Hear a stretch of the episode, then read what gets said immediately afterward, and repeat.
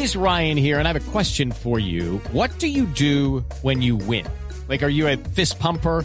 A woohooer, a hand clapper, a high fiver. I kind of like the high five, but if you want to hone in on those winning moves, check out Chumba Casino. At ChumbaCasino.com, choose from hundreds of social casino style games for your chance to redeem serious cash prizes. There are new game releases weekly, plus free daily bonuses. So don't wait. Start having the most fun ever at ChumbaCasino.com. No purchase necessary. BGW. Void were prohibited by law. See terms and conditions. 18 plus.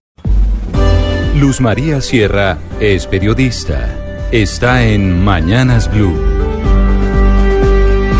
Son las 6 y 20 minutos de la mañana. Ya han pasado 120 horas sin noticia alguna de Cristo José, el niño de 5 años que nos pega en el corazón a todos los colombianos. Es tal vez uno de los actos más crueles de los que tengamos noticia en la historia reciente de la delincuencia en Colombia y eso ya es mucho decir en un país que sufrió o ha sufrido un conflicto armado de más de 50 años.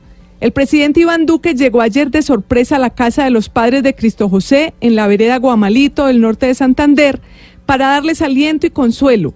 El papá, que es el alcalde del Carmen, agradeció esa voz de aliento y dijo que los secuestradores no se han comunicado, lo cual podría descartar que el motivo del secuestro sea la extorsión. Esta es sin duda la primera gran prueba de fuego para el gobierno de Iván Duque y su política de quien la hace la paga. Por un lado, tiene que demostrar que las Fuerzas Armadas tienen control sobre el territorio, tarea en la que se está quedando en deuda, sobre todo en esta zona del Catatumbo, donde hace dos meses se produjo la masacre de siete personas, asesinaron al presidente del Consejo de Convención y está sembrado el 16% de los cultivos ilícitos del país el tercero más alto después de Nariño y Putumayo. Y por otro lado, el presidente Duque y su gobierno tienen que demostrar que el aparato militar sigue siendo o vuelve a ser una máquina capaz de rescatar a un niño como Cristo José. Ayer estuvieron en un trabajo intenso de perifoneo desde helicópteros y lanzando volantes con la fotografía del niño y una oferta de 150 millones de pesos de recompensa.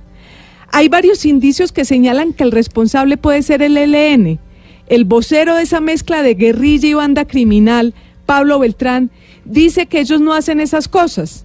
Sin embargo, sus palabras se caen de su peso con solo revisar que hace menos de un mes el ELN liberó a una joven de 16 años que tenía secuestrada en Chocó.